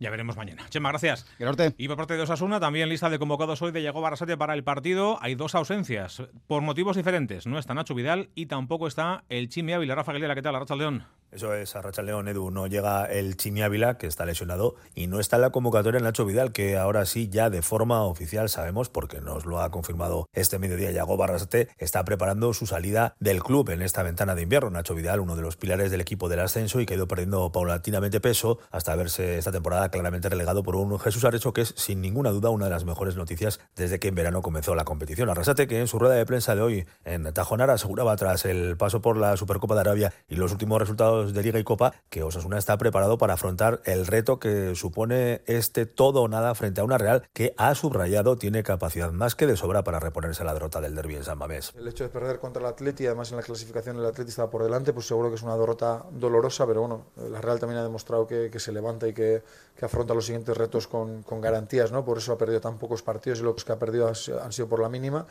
Pero bueno, yo creo que ahora mismo estamos para, para, competir con ellos y para pensar que podemos ganar, ¿no? Entonces, ahora mismo es el, el, equipo que nos ha tocado, pero bueno, no sé, el año pasado nos tocó el Betis, me acuerdo, en octavos fuera de casa y todo el mundo pensaba que, que íbamos a caer y, y, fue al revés y nos vino muy bien eso también para creernos de, del todo y ahora mismo lo he dicho antes, yo creo que el reto de este año es el partido de mañana y nos sentimos no sé, eh, capacitados como para ganar a la Real. Una victoria que recordemos sería para el técnico de Bricho la primera en partido oficial, la primera desde que se sienta en el banquillo de Osasuna. Osasuna y Real Sociedad que se enfrentaron hace muy poco en el Sadar, Derby que concluyó con empate a uno con gol de Sadik y con Rubén García que fue la sorpresa en el 11. Su misión fue ensuciar la salida de balón Chuli Orden y que vamos a ver si es mañana lo que de nuevo ha preparado Arrasate para un plan de partido que va a pasar casi seguro por cambios en la alineación titular con respecto a la última oficial, la de la semifinal de la Supercopa y por los tres más que probables centrales que también alineó frente al Barça. Gracias, Rafa. Tres minutos quedan para las 8 de la tarde.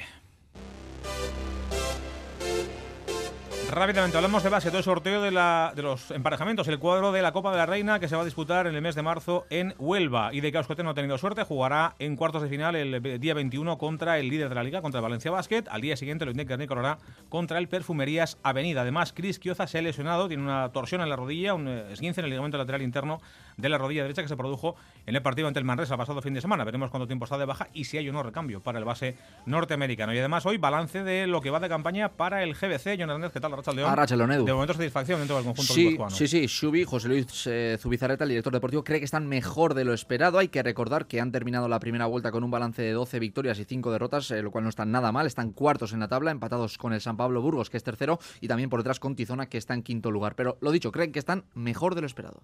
Estudiantes y Burgos sabes que van a estar, tampoco sé Fuenlabrada y Betis cómo estarán.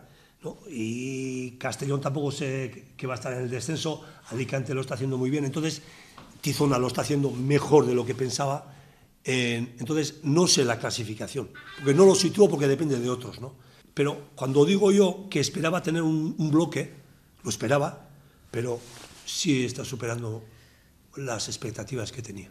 Bueno, pues el próximo reto este viernes a las 9 menos cuarto en Cáceres. Gracias, John. Y cerramos a la carrera con Olache Bengoa, que nos cuenta lo que debe ser la jornada del día en el Rally Dakar. Olache, ¿qué tal la racha, León? A Racha León una jornada de luto en el Dakar, marcada por la muerte del piloto catalán Carles Falcón y una etapa que ha servido para homenajearlo con duelo, pero la carrera continúa. Hoy los triunfos para los franceses en motos. Van Beveren se ha llevado el triunfo y ha escalado hasta la tercera posición de la general. Ricky Brabeck eh, alcanza el liderato con una ventaja de 7 minutos y 9 segundos. En coches, la victoria ha sido para Sebastián Loeb, que ha liderado la etapa de principio a fin. En meta, ha sacado una ventaja de 4 minutos y 14 segundos a Carlos Sainz, que ha aguantado el pulso y el español sigue firme como líder en la general por delante del francés con un margen todavía de 20 minutos. Tres etapas quedan por delante. Gracias, Olach. Además ha comenzado hoy el World Tour de ciclismo con la primera etapa del eh, Tour Down Under en Australia. Ha ganado al sprint el corredor del Bora Sam Wellsford por delante de Phil Bauhaus y de Viniam Girmay, con lo cual se ha convertido en el primer líder de la carrera. Mañana segunda etapa con eh, una distancia de 137 kilómetros. Son jornadas cortas que se van a resolver seguro al sprint porque apenas hay tachuelas hasta que llegue ya la parte más dura de este Tour Down Under. Nada más, son casi las 8. Enseguida continúa Gambara en Radio Euskadi. Volvemos a partir de las 9 menos cuarto con, Quirol Festa y con el derby de Copa que nos espera en San Mamés entre Athletic y Deportivo a la vez. Un partidazo que les vamos a contar aquí en directo, como siempre, en la sintonía deportiva de Radio Euskadi. Hasta luego.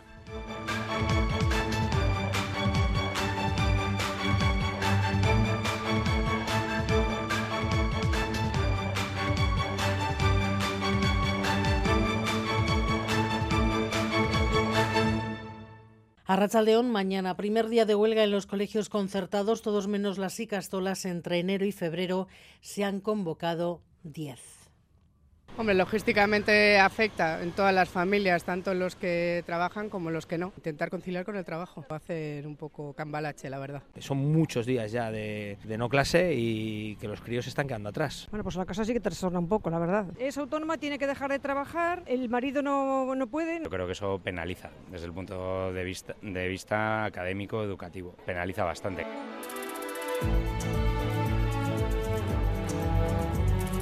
Gambara con Arancha García. Son unos 130.000 alumnos los padres preocupados, lo han escuchado preparando la intendencia esta mañana. Ha habido una nueva reunión entre sindicatos, la patronal y ha vuelto a terminar sin acuerdo Eder Menchaca. En el último intento por alcanzar un acuerdo, sindicatos y patronales no han logrado acercar posturas para desconvocar paros. La mejora en la oferta de Cristau Escola no ha convencido. Miren Zubizarreta de la sindicato mayoritario. Necesitamos medidas concretas para aliviar las cargas de trabajo. Hay que mejorar las condiciones de los sectores más feminizados, que son los que las condiciones más precarias tienen. Y hay que plantear medidas para el mantenimiento del empleo, pero medidas concretas y, palpables. Insisten en su petición de la subida salarial de acuerdo al IPC. Desde el sindicato Lab, la lectura es distinta. Ven avances en las propuestas de equiparación salariales, pero no creen que sea suficiente como para desconvocar las huelgas. Además, pide a las patronales medidas similares a las alcanzadas en el preacuerdo del convenio de Castolas. Cristao Escola pide responsabilidad. María Eugenia Iparraguirre, directora y apelamos a que sin duda tenemos que ser capaces de encontrar un acuerdo. La responsabilidad de todo lo que puede ocurrir como consecuencia de todas estas movilizaciones y de esta continua petición de que todo puede ser posible, eso no nos parece responsable. Seguir pidiendo y seguir pidiendo no es responsable. Creemos que la propuesta de equiparación retributiva o de homologación con la pública que hemos traído, con las diferentes propuestas de mejora son suficientemente importantes. Entendemos que hoy hemos perdido una oportunidad, una oportunidad para todos, para la paz social. Desde la Sampa lamentan la pérdida de horas lectivas que traen las nuevas huelgas en la concertada religiosa. Y multitudinaria concentración esta mañana en Laudio por la muerte de un vecino de 42 años que acudió al PAC de la localidad el viernes, al parecer con un infarto. Ese día no había personal médico en el centro, fue atendido por dos enfermeras. La ambulancia llegó en pocos minutos, pero no pudieron salvar su vida. Los sindicatos denuncian que los PAC sin médicos se están generalizando. El Departamento de Salud defiende, sin embargo, que se actuó de forma rápida y adecuada. Los laudiotarras han mostrado hoy su enfado y Manuel Manterola enfado y solidaridad en Laudio. Solidaridad con los allegados del fallecido, enfado por la ausencia de médicos. Así lo han expresado centenares de personas frente al centro de salud. Los sindicatos ELA, Lab, Comisiones y SK denuncian falta de médicos en los PAC. Así estaba el del audio el pasado viernes, con dos enfermeras y ningún médico. Arcaiz Herrero Sela, Íñigo Garduño, Comisiones Obreras. Lo único que tenía que haber hecho Osakidecha era garantizar que se disponía de todos los medios necesarios y no garantiza en este momento en ninguno de los PACs de Osakidecha. Llevamos tiempo denunciando la precariedad y la falta de medios en la atención primaria. Esta falta de medios tiene consecuencias también para la ciudadanía. Desde el Departamento de Salud explican que la falta de médicos en los PAC es puntual y que se cubren con personal de enfermería porque no hay médicos disponibles. Los sindicatos hablan de falta de planificación y mientras el sindicato de enfermería SACHE pide que no se señale a las enfermeras. Rechazamos cualquier interpretación malintencionada que busque poner en tela de juicio nuestra profesionalidad. Para este viernes se ha convocado una manifestación en Y el ayuntamiento de la localidad ha aprobado por unanimidad una declaración institucional en la que piden a Osakidecha que vuelva a haber personal médico en el punto de atención continuada. Y el Congreso ha aprobado la primera reforma de la Constitución desde 2011, hace 12 años, fue para que los presupuestos del Estado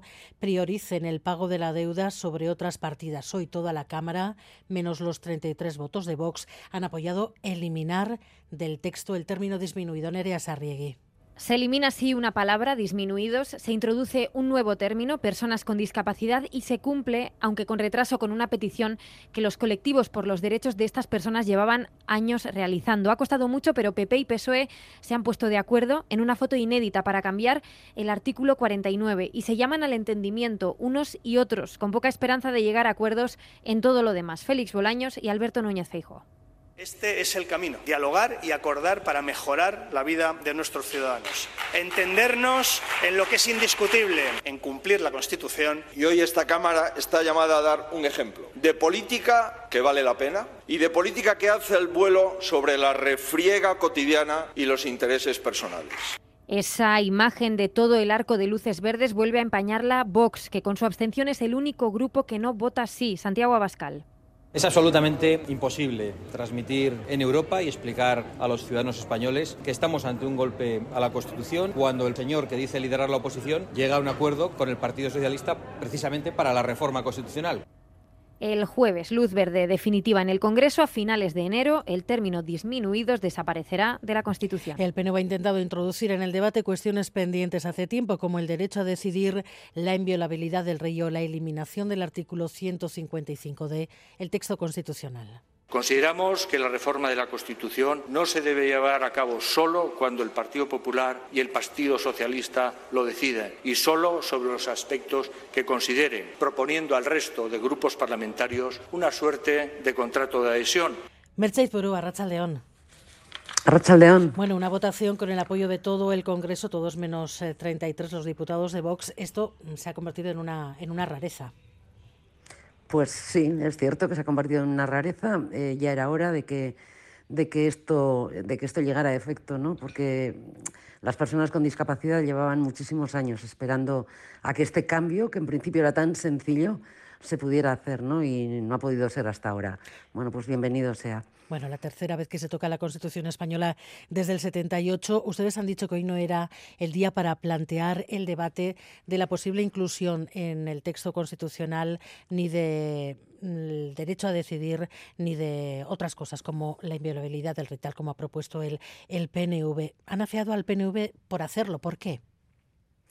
Bueno, a ver, nosotros eh, naturalmente que estamos de acuerdo en que la Constitución tiene que ser, tiene que haber muchos cambios, muchos más de los que se han planteado hoy, pero bueno, no necesitamos incluir una serie de enmiendas en este tema tan concreto, sobre todo y fundamentalmente porque por respeto a las personas con discapacidad. En la anterior legislatura, que también vino este tema al Congreso, tampoco lo hicimos, no incluimos enmiendas, atendiendo a la petición que se nos hizo a todos los grupos de que no se hiciera, de que, de que este tema se saliera, o sea, de que no se aprovechara este tema para incluir otra serie de, de peticiones. Era la petición que se nos había hecho. Por respeto lo hicimos así, por respeto a estas personas con discapacidad lo hemos hecho ahora también, por consideración a esas peticiones realizadas y, y, y tampoco porque hay otra razón también de no hacerlo, porque es que aunque es verdad que el debate de esta semana demuestra que cuando hay voluntad política se puede hacer todos los cambios que se quieran, se puede cambiar todo, hasta la Constitución, y que debe hacerse para adaptarse a los nuevos tiempos y a lo que la sociedad quiere, creemos que el debate nacional, el debate sobre la, plurinacionalidad de este Estado, el reconocimiento de nuestras naciones, el derecho a decidir, necesita de un debate amplio, de un debate profundo. Es una cosa lo suficientemente seria e importante como para no hacer un brindis al sol eh, por, por, meter unas enmiendas y por dar algunos titulares a la prensa, sabiendo, sabiendo además que no va a ir a ningún lado. ¿no? Nosotros creemos que, que tenemos que ser serios con este tema y que, y que hay que hacerlo bien. Hoy no era el momento, dicen, eh, siempre que se ha tocado la Constitución ha sido por un acuerdo previo PSOE-PP. El momento en el que se llegue a abordar, por ejemplo, el derecho a decidir o el papel de la corona, ¿cree que llegará alguna vez?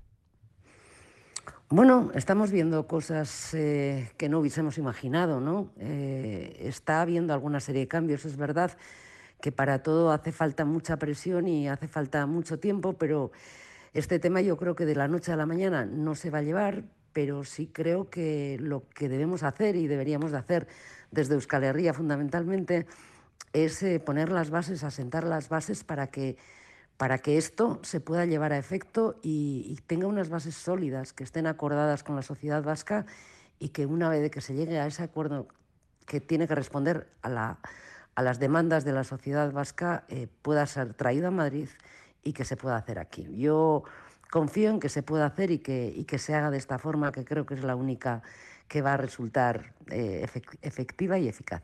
¿Ha pedido alguna vez EH Bildu al Gobierno el indulto para presos de ETA? Mm, no. Profundamente no. ¿A qué atribuye que Feijo esté insistiendo estos días en que esa es la segunda parte de los supuestos pactos secretos de Sánchez después de la amnistía al proceso? Bueno, todo es cuestión de estrategia política y de cómo quieres que cambie la realidad, aunque, aunque esta no responda a, lo que existe realmente. Mm, en principio, Feijó y Ayuso y lo que quieren con estas con estas declaraciones eh, lo que buscan es cambiar la percepción que pueda haber sobre Euskal Herria Bildu, al fin y al cabo una, no sé, eh, quiero decir, eh, cuando la realidad, que la realidad no te estropee un buen titular y, y si hace falta inventar cosas, se inventan, ¿no? Esto es lo que buscan, lo que busca el Partido Popular, lo que busca Vox y creo que hasta ahora no les ha dado resultado y, creo que no les va a dar resultado, pero bueno, seguirán manteniendo mentiras y, refriegas eh, parlamentarias a las que ha aludido hoy Feijó felicitándose porque hoy no fuese un día de ese tipo, pues resulta que las vemos todos los días y, realmente son ellos quienes las provocan, además. Entonces, bueno, hay bastante cinismo también en esto de la política. ¿Van a pedir alguna comparecencia para que se aclaren las conexiones de Mariano Rajoy y su gobierno con el espionaje a los políticos catalanes? Bueno, no son nuevas estas maniobras ilegales contra las fuerzas independentistas. Es gravísimo el escándalo que señala el gobierno de Rajoy y a la estructura del PP en este escándalo y, lo que demuestra también es que las cloacas del Estado funcionan autónomamente y con una agenda propia. ¿no? Eh, esto ocurre, eh, siguió ocurriendo después de que el Partido Popular eh, dejara el gobierno y, bueno, muestra de ello mm, ha sido muy claro. Hace recientemente las infiltraciones policiales y el espionaje ilegal que se hizo con el programa Pegasus a independentistas es muestra de ello, ¿no? Lo que queremos es que el Gobierno llegue hasta el fondo del asunto con todas las consecuencias. Así lo, lo ha anunciado el presidente Sánchez y nosotros pediremos todas las comparecencias que creamos que, se, que haya que pedir en esta, en esta cuestión y, intentaremos mm, someter el tema para llegar al fondo del asunto, porque es muy grave. Pedro Sánchez dice que ha aprendido la lección tras los aprietos de hace una semana, que a partir de ahora va a sudar la camiseta en cada acuerdo. ¿Dónde se ha fallado? ¿Dónde ha fallado el Gobierno, el presidente del Gobierno, el PSOE? Hasta ahora ha habido poco interés por negociar. Yo creo que no han tomado conciencia de la situación todavía. Creo que no se dan cuenta. Eh, tienen que entender y, y comprender y asimilar que no tienen mayoría suficiente y que hay que negociar y dialogar con, con, seriedad para no alargar las negociaciones hasta el último minuto y, no llevarnos a tomar decisiones contra reloj, ¿no? que es lo habitual.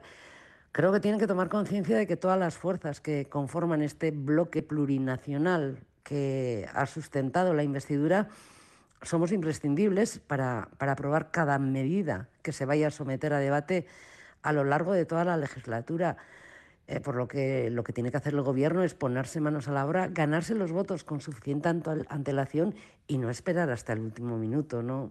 Y luego es verdad, tienen una tendencia, una querencia bastante habitual en, en utilizar los decretos ómnibus en los que entran medidas a veces contrapuestas o de diferente tenor que afectan a, a diversas materias y a sectores de los más de lo más variopinto y, creo, creemos también que este tipo de decretos solamente tienen que utilizarse como, como casos excepcionales y puntuales, ¿no?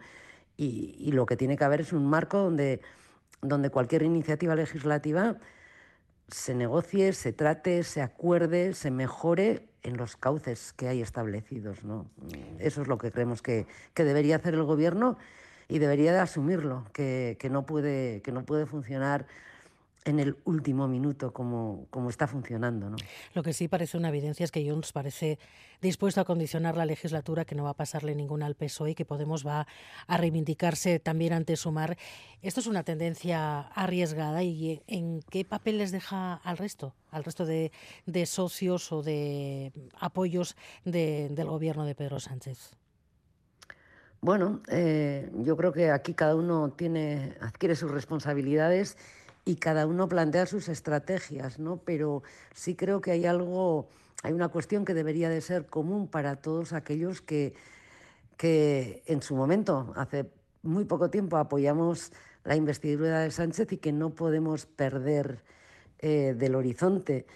Y, es, eh, es la alternativa. Quiero decir, si tensionas demasiado las cosas, puede llegar un momento en que esto sea totalmente inviable. ¿no? Creo que es responsabilidad de todos, del gobierno también fundamentalmente. Tiene que hacer bien las cosas, tiene que hacer bien las cosas con, con todas las fuerzas que, que, que necesita para poder sustentar esa mayoría y tiene que hacerlo primero el gobierno, pero al resto de fuerzas también nos compete tomar medidas a la realidad y tomar las decisiones en función de la responsabilidad.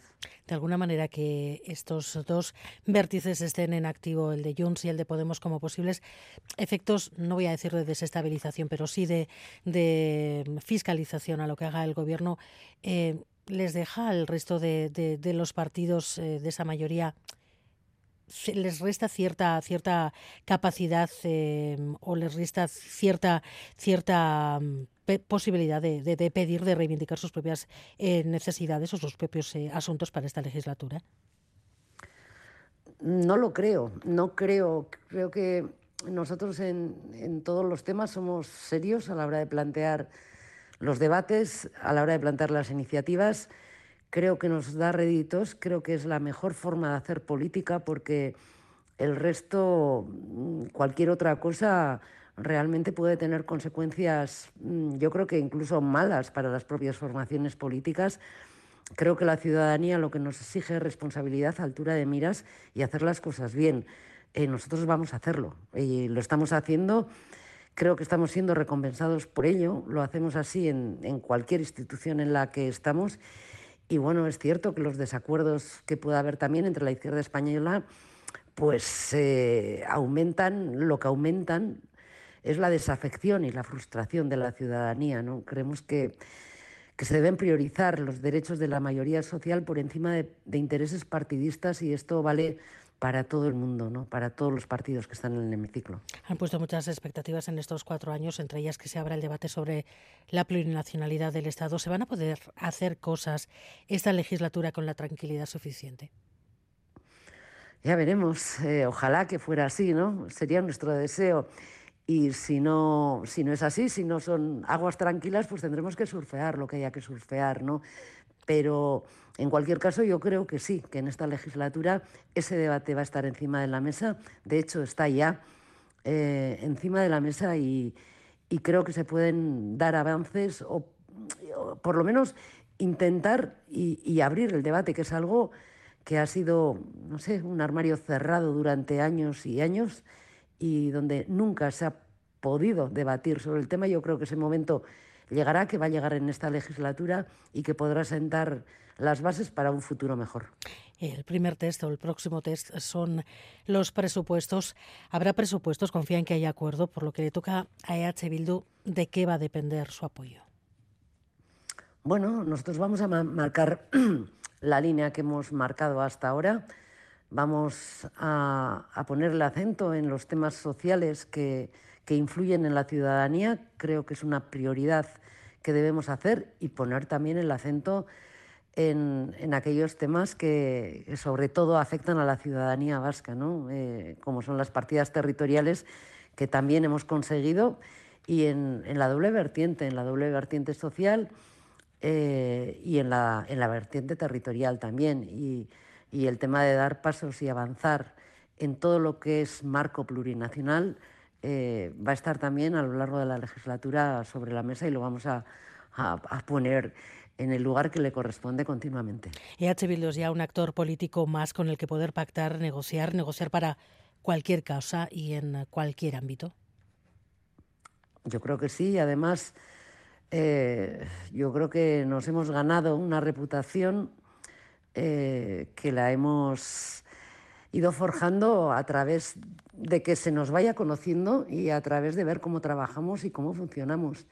Y la responsabilidad y la, seriedad son unos de los sellos de identidad de, Euskal Herria Bildu eh, para hacer políticas transformadoras y para hacer políticas que, que mejoran la vida de la gente en Euskal Herria y lo hemos ido demostrando a lo largo de los últimos cuatro años y ese es el camino que vamos a seguir. La última, señora Aizpurúa, ¿qué le parece la campaña contra Itziar y Tuño por acudir a la manifestación de Sare de este sábado? Bueno, pues inaceptable. Inaceptable. Es una campaña que persigue la criminalización de Itziar y Tuño en estos momentos. Eh, no es la primera vez que ha pasado. Tenemos casos, hoy es Itziar y Tuño, ayer era Porroch y, mañana será cualquiera que, pida que se cumpla la legislación ordinaria y el fin de la excepcionalidad de los presos. Eh, algo tan, tan de sentido común como, como esto, ¿no? Bueno, pues eh, todo nuestro apoyo a, a Itziar y Tuño y nuestra solidaridad. Eh, creo que el derecho a la libre expresión es para todos. Itziar y Tuño tiene todo el derecho a manifestarse en esa manifestación del sábado pasado que llenó las calles de Bilbao, que responde a la demanda mayoritaria de la sociedad vasca que es una cuestión de humanidad, de sentido común y de política de altura y de responsabilidad política también. Mercedes Toro, gracias por estar en Gambara. León. Gracias a vosotros. Que rigasco.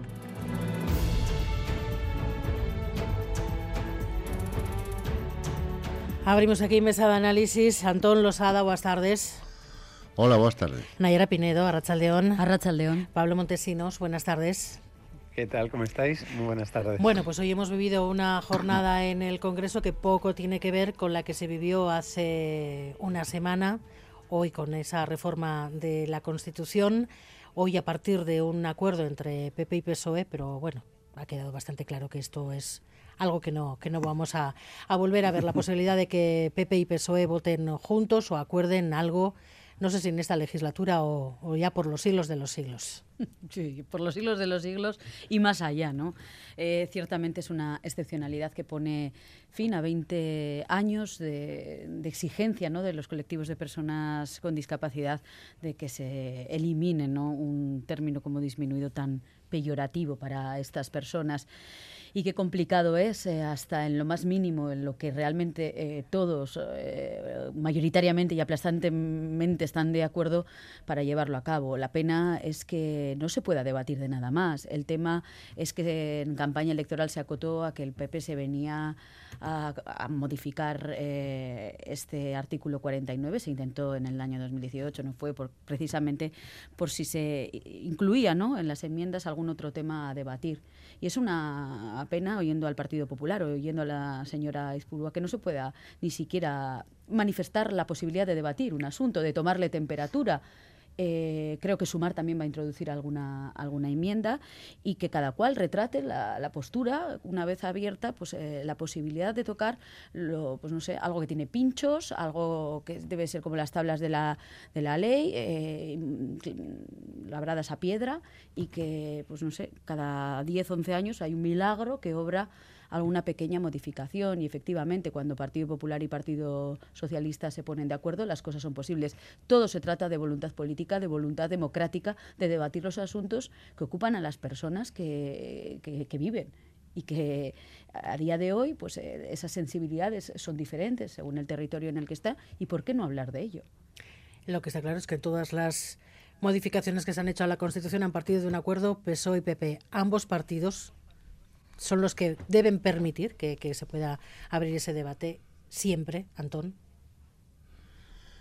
Bueno, es que el, debate constitucional em, necesita em, tener asegurada por lo menos la posibilidad de que exista una mayoría que supere con amplitud la, mayoría absoluta.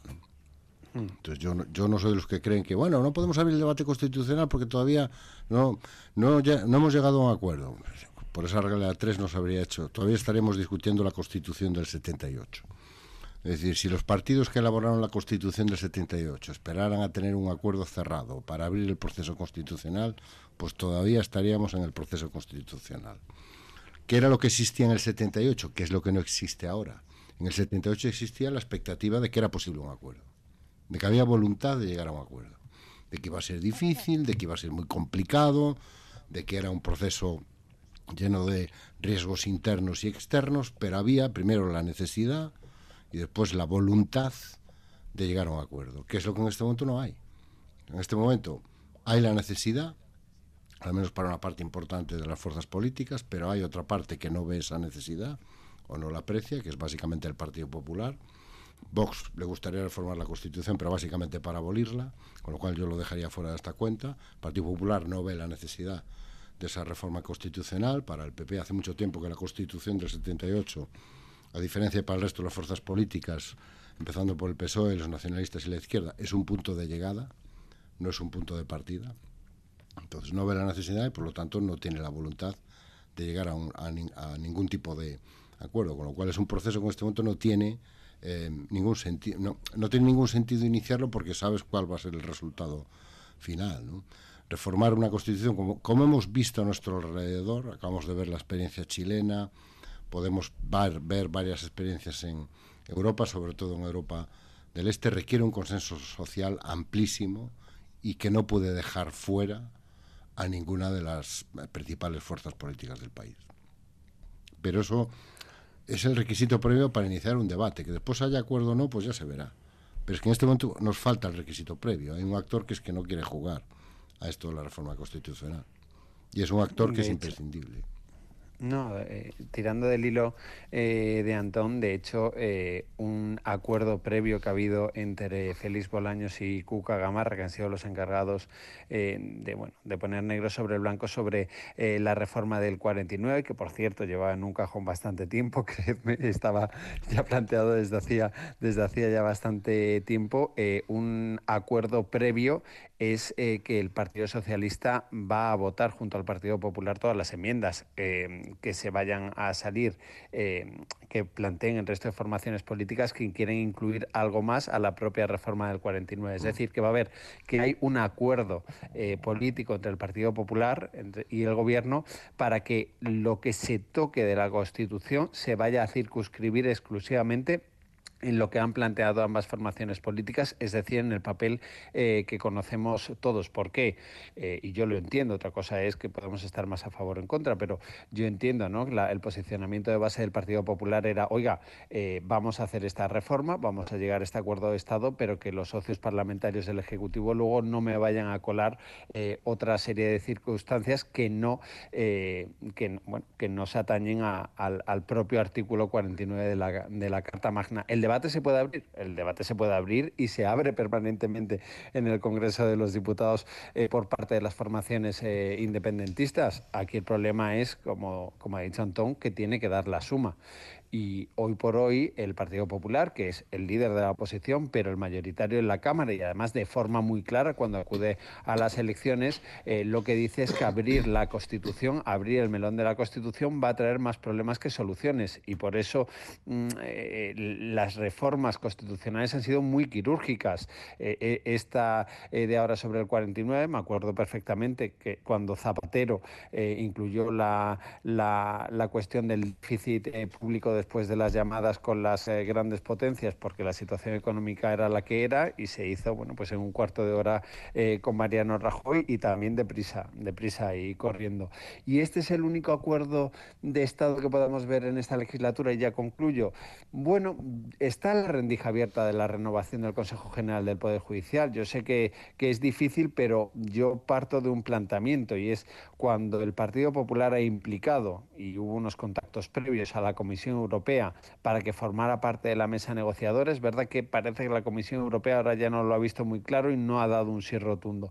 Pero si la Comisión Europea entra, yo creo que va a haber renovación del Consejo General del Poder Judicial, porque ya la están implicando y tú cuando implicas a, una institución y a, un, y a un comisario, como es el comisario Reinders, lo metes en una mesa negociadora, bueno, pues el, éxito o el fracaso ya también eh, lo haces partícipe, ¿no? A la Comisión Europea, por lo cual yo no descartaría mm, esa renovación del Poder Judicial que, bueno, que se demore y que, al final eso está atascado y que tiene que salir adelante, creo yo, en algún momento. A Pablo aún le dura el espíritu navideño. Es que además, como no nos escuchamos la semana pasada, digo, pues un poquito de alegría.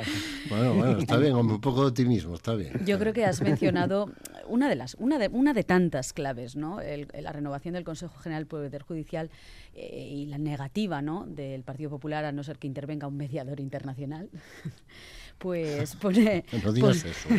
no, no, no, no malmetamos. un poquito solo. Venga, un poquito solo. Y el caso es que eh, yo no entiendo, yo no concibo políticamente la, la, democracia como una pelota de mi propiedad y solo se juega eh, cuando yo quiero, cuando yo la pongo en el terreno de juego y cuando a mí me apetece. A mí parece que la democracia es un juego en común que tienen que entrar todos los actores a jugar y que se debe de parlamentar siempre. El caso de Chile lo, lo ponían todos sobre la mesa, se ha votado dos veces y ha salido que no, pero no pasa nada. De la democracia no pueden venir más problemas, de la democracia tienen que venir soluciones. Lo que no puedes hacer una interpretación de la Constitución eh, como una pelota de tu propiedad y decir, mira, no renuevo el Consejo General del Poder Judicial porque no me viene bien para mis intereses políticos, por ejemplo. Y además no admito que haya un debate sobre la cuestión territorial, pues porque yo estoy en contra. Bueno, pero habrá que hablar de los problemas que hay en determinadas eh, partes del Estado español sobre este asunto. El hecho de cerrar los ojos a unas realidades democráticas por un principio legal, a mí me parece que es de, escasa, de escaso peso democrático. Bueno, hoy hemos estado también pendientes en el Congreso de las enmiendas a la ley de amnistía y como siempre, pues ha habido quién ha pactado, quién no ha pactado, quién se ha desmarcado en algunas de sus reivindicaciones. Vamos a ver de momento cómo quedan las cosas, Nerea. Sí, el objetivo era presentar enmiendas conjuntas, pero esta vez la negociación hasta el final no ha dado sus frutos. Junts se queda solo y Esquerra presenta algunas enmiendas en solitario y otras junto al PSOE, Sumar, EH Bildu y Benega. Los de Puigdemont presentan 12 enmiendas que proponen adelantar la aplicación de la ley de amnistía dos meses, a noviembre de 2011, para que, dicen, se incluyan todos los casos de persecución del independentismo. Aquí radica una de las diferencias. Esquerra y PSOE centran las causas en el procés y Junts propone una modificación para añadir a personas afectadas que no estén directamente vinculadas, que hayan sufrido lawfare, dicen. Aquí podría caber Laura Borrás. Esquerra y Junts coinciden en uno de los puntos más controvertidos. Plantean eliminar del capítulo de exclusiones los delitos tipificados como terrorismo. Es una forma de proteger las causas de los CDR y Tsunami Democratic, en la que están imputados, entre otros, Carlas Puigdemont y Marta Rovira, y que aún no se han juzgado. El PSOE, en cambio, defiende dejar este punto como está. El PP también ha planteado sus enmiendas con el objetivo de desactivar la ley. Todas estas correcciones se debatirán este jueves en ponencia y previsiblemente en dos semanas el Congreso dará luz verde a la ley de amnistía para enviarla al Senado. Bueno, pues parece que los dos socios catalanes del gobierno de Pedro Sánchez quieren que se elimine definitivamente la posibilidad de que queden fuera de esa ley de amnistía los delitos que puedan ser calificados de terrorismo. Esto y la posibilidad de ampliar el plazo y que pudieran entrar en ese, en ese espacio eh, personas como Laura Borrás puede hacer descarrilar eh, las cosas. ¿Cómo lo veis, Antón? Yo creo que no. Yo creo que estos son enmiendas eh, para la campaña electoral, esta eterna de las elecciones catalanas y esta disputa interminable entre Esquerra Republicana y Junts por ver quién se queda con la primera plaza en el espacio nacionalista barra independentista. ¿no? Yo creo que es, la típica enmienda que uno presenta para, para poder acusar a otro de que no ha salido adelante y que tú tenías la voluntad de que se incluyera la hora borrás, de que se eliminaran los delitos de terrorismo. Entonces yo creo que básicamente es a lo que hemos asistido. ¿no? Junts plantea unas enmiendas básicamente para poder decir que Junts que quería que, que esto saliera adelante y que Esquerra ha sido el butiflé que ha impedido que esto saliera adelante porque tenía todo pactado con el PSOE, Esquerra reacciona, también presenta las suyas para que nadie pueda decir que son ellos los butiflés eh, y que si no ha salido es pues, por culpa del PSOE o de Pedro Sánchez que no se atreve y pues em, hasta que la ley de amnistía vaya al Senado y siga su tramitación. Yo creo que nadie en el espacio nacionalista barra independentista entendería que la ley descarrilase que la ley de amnistía en la que cientos de catalanes y catalanas tienen puesta la esperanza de quitarse de encima un psicodrama judicial barra penal barra profesional barra económico que llevan padeciendo desde hace meses descarrilara por, por dos cuestiones que en el fondo em, abren dos debates que estaban cerrados, ¿no? Uno el de Laura Borrás, que yo creo que sería realmente incomprensible que fuera beneficiada por la ley de amnistía, con lo fer y sin lo fer, porque lo, lo que hizo es lo que es y es delito. Y otro, el, el asunto del terrorismo, que colocaría al Partido Socialista y seguramente también al resto de las fuerzas políticas, pero especialmente al Partido Socialista, ante una posición absolutamente imposible. Es como, sería como señalarle la yugular a Núñez Feijóo. Entonces yo creo que la, la lectura que hay que hacer es, va a haber elecciones en Cataluña a finales de año, a principios de año. Esquerra Republicana y Junts está en una competición permanente por ver quién, quién, quién se hace valer más, quién hace valer más sus votos, quién puede decir que esto se ha conseguido gracias a mí. En este caso el objetivo es muy claro, es decir, nosotros queríamos hacerlo, pero fueron los otros los que nos lo impidieron. Coincido plenamente en lo, en lo que comentas, ¿no? Eh, todas las actuaciones, incluso la negociación hasta la última hora en el pleno de, del otro día, tan eh, esperpéntico, hay que atenderlo siempre desde una visión catalana, ¿no? atendiendo a un relato interno en el que la debilidad del gobierno del gobierno de RC es, tangible ¿no? y en el que Junts eh, quiere erigirse como una voz diferenciada y, y, más auténtica. También hay que entender el viraje que ha dado toda su estrategia política del no a todo, de nosotros vamos a poner todas las líneas rojas, eh, nuestro auténtico presidente es Carles Puigdemont, a haber decidido entrar y participar en la política después de investir a, Pedro Sánchez. Todo ese giro político eh, están intentando que no tenga demasiado desgaste entre sus bases y estos no sé, alaridos, extensión de plumaje o incluso hipérbole política, ¿no? yendo a temas muy delicados y que hay incluso en Cataluña, el tema de Laura Borrás mm, es difícil de, comprender como meramente de Laufer, ¿no? porque además la persona a la que bueno, le troceó las adjudicaciones fue la propia mente persona la que declaró conjunto, perdona, contra su ex amiga Laura Borrás. O sea, ahí está ese testimonio que es el que, que la condenó fundamentalmente. ¿no? Otra cuestión sería el tema de los CDR y los tsunami eh, democratic, ya que eh, el carril de la judicialización nos ha llevado a que igual un grupo de personas que andaba con una olla y, un palo de madera moviendo no sé qué hayan sido acusadas de, terrorismo. También habría que pensar qué sucede ¿no? y qué acusaciones mm, se hacen. ¿no? Y aquí conocemos bien, por ejemplo, el caso de Alchazua, ¿no? que empezó por el carril de la, de la petición del terrorismo y acabó en unas penas eh, que no se han dado en otro código postal. ¿no? Solo se dieron a estas personas por el hecho de ser de Alchazua, a- condenados a, a más de 10 años de prisión, muchos de ellos. Por lo tanto, eh, me parece que conseguir eh, una ley de amnistía es un gran triunfo para, para, para el independentismo. Me parece que es muy sanador para la, la sociedad catalana, pero sí que se van a quedar flecos. Ahí hay que pesar y valorar si lo que has conseguido te merece la pena y no estirar hasta que la cuerda se pueda romper. A ver, yo lo que creo en términos políticos es que Junts se lo está poniendo francamente difícil al Partido Socialista. No le está dando un respiro. Al final, eh, lo que estamos eh, comprobando en las negociaciones previas a la investidura y también los primeros compases de la misma, de la legislatura, es eh, que aprietan, aprietan y aprietan. Yo mm, no he visto una cosa igual. Quiero decir, la pasada semana, eh, con una votación agónica en la Cámara Alta, en la que hasta el final eh, prácticamente no se sabía muy bien si iba a salvar los decretos el Ejecutivo o no. Después salen triunfantes los representantes de Junts y dicen que todas las cuestiones en materia de inmigración se van a traspasar eh, a la Generalitat. Tras días de silencio, el Ejecutivo aclara que no, que eso no está en la Constitución, que fronteras no, que tampoco eh, la posible salida de determinados migrantes.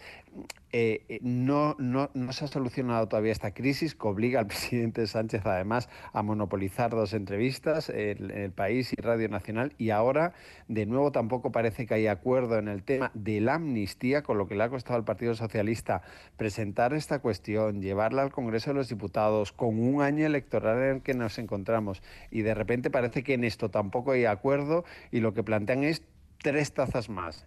Y si no son tres, es que van a ser cinco más. Es decir, yo veo que mm, bueno que los primeros compases de la legislatura están siendo muy muy complejos para el Partido Socialista y que esto tiene que tener un límite.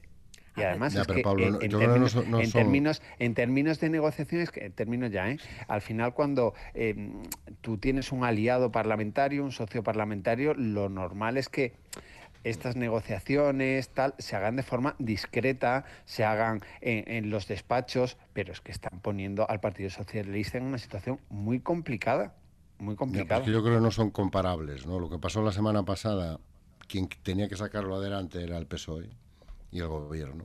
Y de esa situación se aprovechó Junts. Y el Pero yo vamos a estar así todas las semanas. Ya, pero lo es que lo que lo- la ley de amnistía no es algo que el PSOE eh, no es algo que el gobierno eh, necesite o quiera sacar adelante, sino que realmente Junts y Esquerra Republicana quien lo necesitan y quieren sacarlo adelante.